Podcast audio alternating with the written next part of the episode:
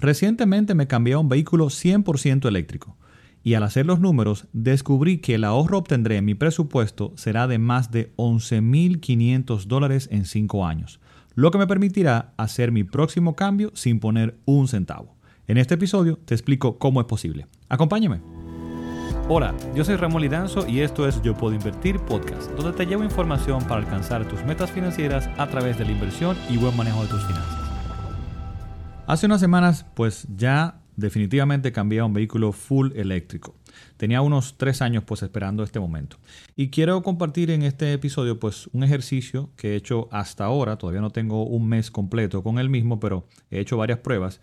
Y quiero compartirte ese ejercicio, esas pruebas que he hecho, del estimado de ahorro que voy a tener con el mismo. Luego voy a tener otros episodios un poco más detallados e incluso probablemente invite acá a una persona, un experto en vehículos eléctricos para hablar un poquito más en detalle de todo. Sin embargo, creo que es válido e interesante irte compartiendo lo que estoy viendo hasta ahora. Y para no alargar mucho el episodio, em, porque hay mucha información acá, vamos a entrar de inmediato al ejercicio. Y lo primero que quiero compartirte son las consideraciones del mismo. Lo primero es que el vehículo que compré es un Peugeot modelo 2008, año 2020, es completamente eléctrico. Y mi vehículo anterior, que es con lo que voy a estar comparando, era una Mazda CX9 del 2015. Así que lo comento porque evidentemente estos números van a ser diferentes para cada quien, dependiendo del vehículo que compre y del vehículo también que tenga anteriormente el vehículo que esté cambiando, pero también de su uso regular, de si solamente en ciudad, si es en carretera, su forma de manejo también es muy importante, el costo de la gasolina quizá en tu país el costo de la electricidad, etcétera, etcétera. Entonces, por esto, este episodio lo estoy acompañando eh, y todo este ejercicio con una hoja de cálculo eh, donde vas a poder descargarla y he puesto toda la información ahí para que tú de forma bien sencilla, solamente tienes que agregar unos cuantos datos, pues puedas ajustar el ejercicio a tu caso particular, si quieres también evaluarlo. Y también de esta forma, pues te va a ser mucho más fácil seguirme en todo este ejercicio como tal. Así que puedes ir a las notas de este episodio, donde vas a encontrar un enlace para descargar esa hoja, o bien puedes dirigirte directamente a yopodoinvertir.com y buscar este episodio número 78. Entonces, ¿qué hice para la prueba? Bueno, pues lo que hice fue cargar al 100% el vehículo y recorrí aproximadamente un 70-75% de la carga total para medir eh, pues el consumo de, este recorrido, eh, cuántos kilómetros recorrí, todo eso. Esto lo hice dos veces y luego de medirlo, bien, pues prácticamente fue exactamente lo mismo, así que decidí tomar eh, la última medida como tal. Entonces, luego de ese recorrido, eh, medí cuántos kilos, cuánta carga requirió para completar de nuevo al 100%.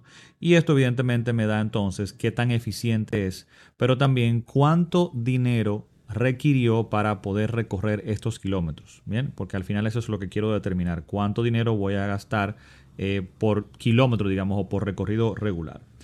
Em, ambos recorridos fueron muy similares, como te decía, y por eso tomé pues eh, la última medida y en este caso yo recorrí unos 170 kilómetros en ciudad, exclusivamente en ciudad.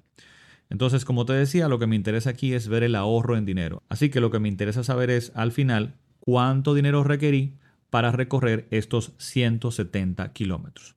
Esto es un ejercicio, como te decía, preliminar y evidentemente va a variar en el mes, pero al final eh, te voy a presentar algunos cálculos y asunciones para que veas cómo espero que este vehículo con su ahorro me permita pues cambiarlo en unos 4 o 5 años sin tener que poner un centavo de mi bolsillo, sino con el ahorro que él mismo va a proveer.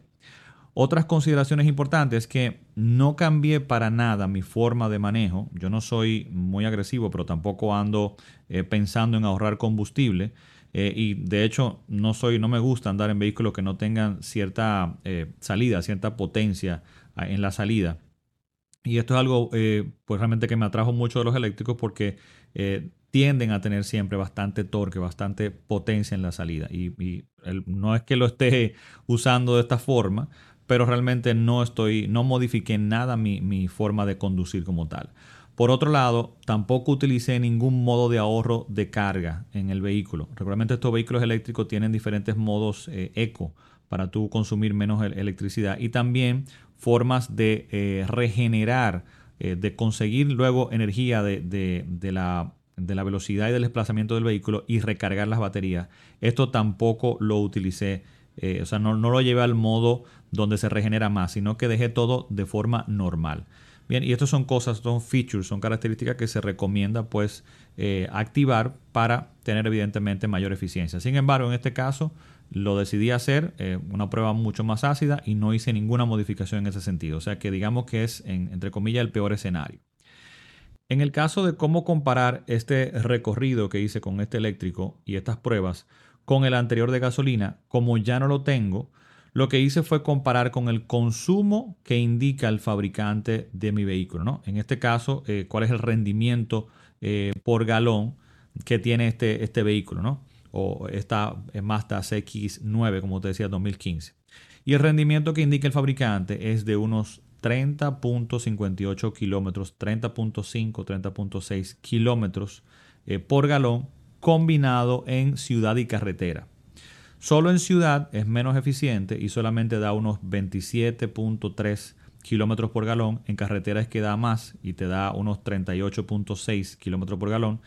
Eh, para la prueba lo que hice, que como solamente fue en ciudad, yo podría compararlo solamente con esta parte de 27.3, pero de nuevo quise hacer, hacer la prueba todavía más ácida y poner el peor escenario y lo que hice fue entonces compararlo con un mejor rendimiento que sería el combinado. O sea que estoy dándole ventaja al vehículo de gasolina en este caso. Bien, donde entonces lo que voy a considerar es que eh, el rendimiento por galón es de 30.5, 30.6 kilómetros por galón. Bien. Por otro lado, otra cosa a considerar es que eh, tomar estas indicaciones del fabricante es un escenario bastante optimista para el de gasolina y también le da una ventaja de ese lado, pues regularmente ningún vehículo es tan eficiente en su uso real como indica el fabricante. Es decir, que es muy probable que cuando yo lo estuviera utilizando no lo estuviera sacando eh, esos 27, ni siquiera eh, esos 30 mm, kilómetros por galón, ni siquiera esos 27. Probablemente sería menos, sería menos eficiente. Sin embargo, le estoy dando la ventaja al de gasolina. Ni tampoco, por otro lado, es eh, muy difícil que un vehículo ya de 6 años, como era esa CX9, que es del 2015, estuviera rindiendo ese motor ya con 6 años de uso. No creo que estuviera rindiendo eh, pues a ese nivel. O sea que le estamos dando todavía más ventaja y estamos haciendo el escenario más ácido y el peor escenario que pudiéramos tener de comparación, ¿no? Em, aprovecho también por otro lado para disculparme si escuchas que em, estoy hablando de, de, de, galones y estoy hablando entonces de kilómetros por otro lado. Y si me escuchas desde otro país, pues lamento decirte que aquí en República Dominicana tenemos un lío y una eh, mezcla, digamos, de, sistemas métricos. Entonces utilizamos eh, medidas de kilómetros para distancia y de galones para lo que es el combustible como tal. Pero al final tú puedes perfectamente hacer los ajustes que requieras de millas a kilómetros o de galones a litros simplemente yendo a Google y apoyándote en él para, por ejemplo, si buscas, si le das al buscador de Google si pones, por ejemplo, X cantidad de millas por galón o 10 millas por galón y lo pones en inglés, eh, miles per, por eh, kilometer, te debe hacer el cambio automáticamente. Bien, igual con litros y galones, o sea que no debe ser un problema para poder hacer estos ajustes. Bueno, pues por otro lado, las medidas del consumo eh, del eléctrico, las, estas medidas que hice las validé de dos formas, ¿bien? Para estar, completamente seguro de que lo estaba haciendo correctamente. Una fue viendo lo que indicaba el medidor de viajes del vehículo, donde presentó o presenta, digamos, los kilómetros recorridos y el consumo en kilowatts por kilómetro. Y esto me permitió determinar cuántos kilowatts pues requirió para cargarse completo nuevamente y es lo que me va a dar entonces cuánto dinero gasté. Bien. Esto, tranquilo, que va a ser un poquito más claro cuando entremos al ejemplo como tal. Bien, o sea que no, no te eh, eh, compliques mucho con esto que te estoy mencionando, ¿no? Pero es solamente para que sepas cómo hice la prueba. Entonces tomé esos indicadores, pero también al mismo tiempo tomé el reporte diario que me envía la compañía de electricidad en mi país, que envía uno un reporte diario donde se ve para, para ese día cuántos kilos consumí. Y lo que hice fue eh, ver cuántos kilos pues requerí en esos días que puse a cargar el vehículo por encima de lo que era el, consumo promedio que tenía en, mi casa regularmente. De esta forma, eh, pues yo podría ver entonces que coincidiera, eh, y efectivamente fue así, con lo que me estaba indicando el vehículo. Porque al final esto es lo que me va a llegar a la factura, o sea, cuántos kilos estoy consumiendo de más. Para que tengas una idea también, sí, efectivamente cuando compras un vehículo eléctrico, en mi caso por ejemplo es así, yo hice una instalación de eh, carga. Es simplemente un cable que va desde el contador, desde mi medidor de electricidad hasta mi parqueo y ahí hay simplemente una manguera, digamos, llamémoslo así, eléctrica, donde lo conectas los días que requieras cargar. O sea que eh, por eso estoy midiéndolo directamente en mi casa. No he cargado en ningún otro sitio que no sea mi casa. No he tenido necesidad de cargar en ningún otro lado. Entonces, ya con estos datos y con estas consideraciones, pasemos a el ejercicio como tal. Recuerda que tú puedes descargar la hoja de cálculo, como te comenté, eh, para ver estos detalles. No te compliques con esto. Está todo ahí hecho por ti. Y entonces ahora aprovecho para comentarte cómo utilizar y, eh, la hoja como tal y lo que verás en la misma. Porque hice dos escenarios o dos formas de evaluar esto, ¿bien? Según cómo vas a realizar tú la prueba, en la parte superior, en la primera parte, hay un ejercicio hecho eh, en base al rendimiento por galón, en el caso de gasolina, bien, esto que estaba hablando de que muchas veces uno conoce cuántos kilómetros por galón o cuántas millas por galón da mi vehículo. En mi caso yo tengo ese dato y sé que son, eh, o lo que voy a considerar son unos 30.5 kilómetros por galón. Bien, y también si sabes el rendimiento eh, em, por kilowatts ¿Cuántos kilómetros por cada kilowatts te da el eléctrico? Regularmente los eléctricos lo, tienen y te lo dan. Bien. Entonces, esta primera parte, ese primer escenario, es considerando que tienes esos dos datos. Bien.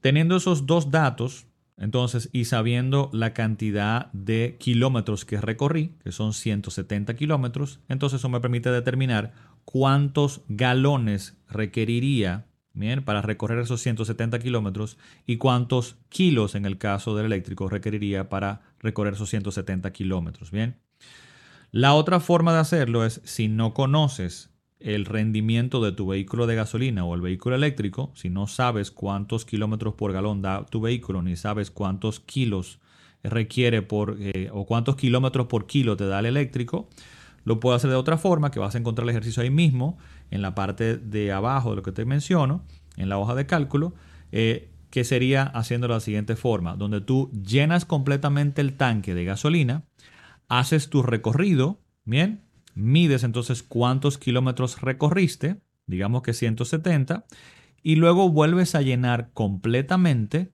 el tanque y ves cuántos galones tomó. Entonces sabes cuántos galones tomaste o requirió cuántos kilómetros recorriste. Entonces, este otro ejercicio te permite hacerlo también de esa forma si no conoces el rendimiento.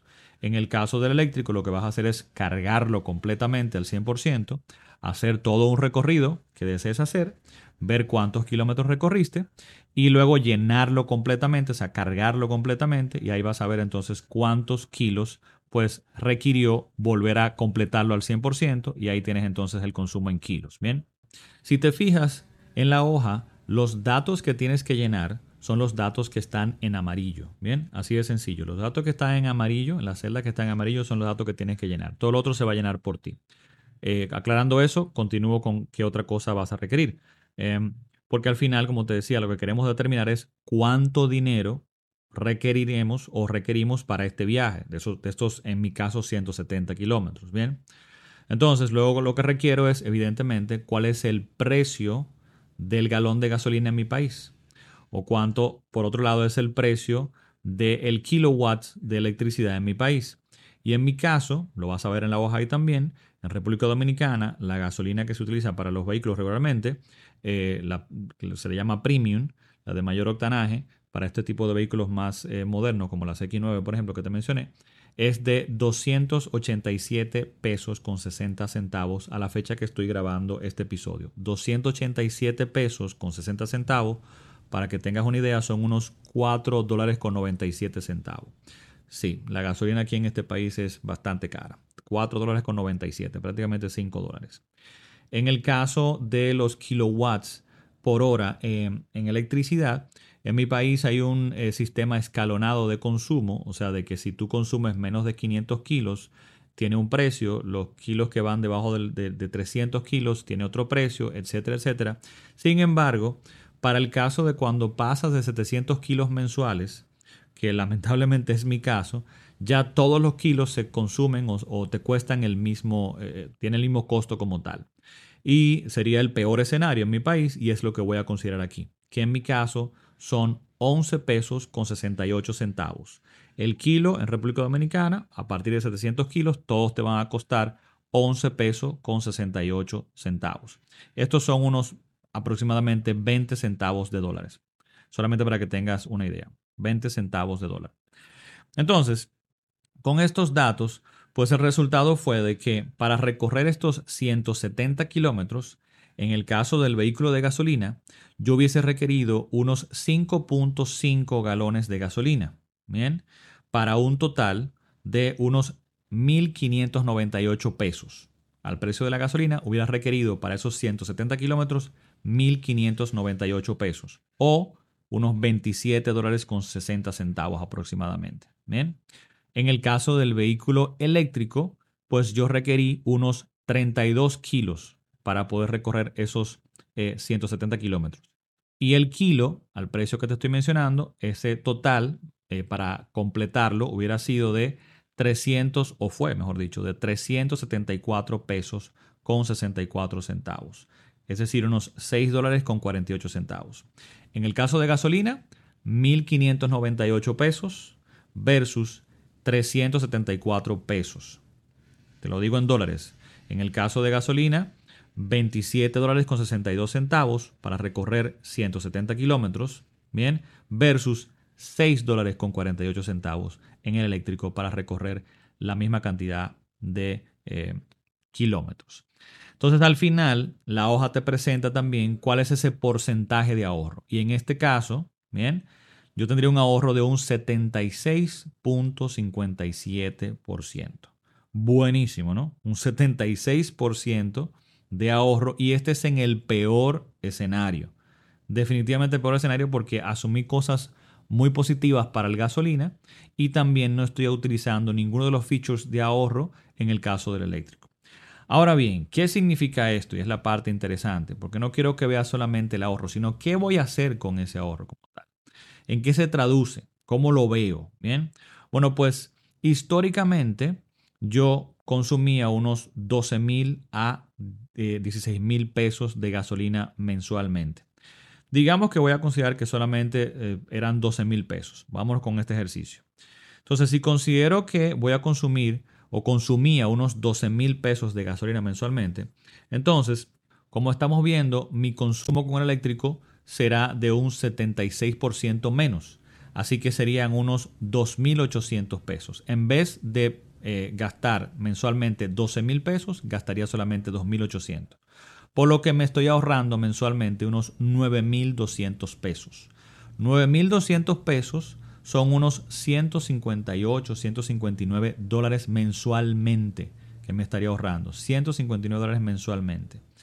Si yo acumulo esto por todo un año, estos serían unos 110.400 pesos o unos 1.908 dólares ahorraría al año solamente en gasolina, en mi presupuesto, unos 110 mil pesos o 1.900 dólares a la fecha de hoy. Sin embargo, por otro lado, considerando que no tendré mantenimiento regular, porque el vehículo eléctrico no requiere cambio de aceite cada tres meses, ese tipo de cosas, lo cual me estaba costando entre 4 y 5 mil pesos cada tres o cuatro meses, bien, unas cuatro veces al año, pues también me voy a ahorrar eso.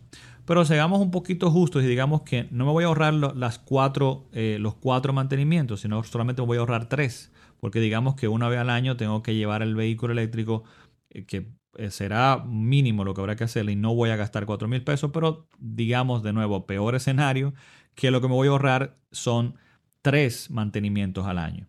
De cuatro mil pesos, esos mantenimientos en total al año sería un ahorro de 12 mil pesos adicionales o unos 207 dólares. Así que en total yo me estaría ahorrando al año unos 122.400 pesos o bien unos 2.115 dólares de ahorro anuales. Entonces te decía, ¿cómo lo veo?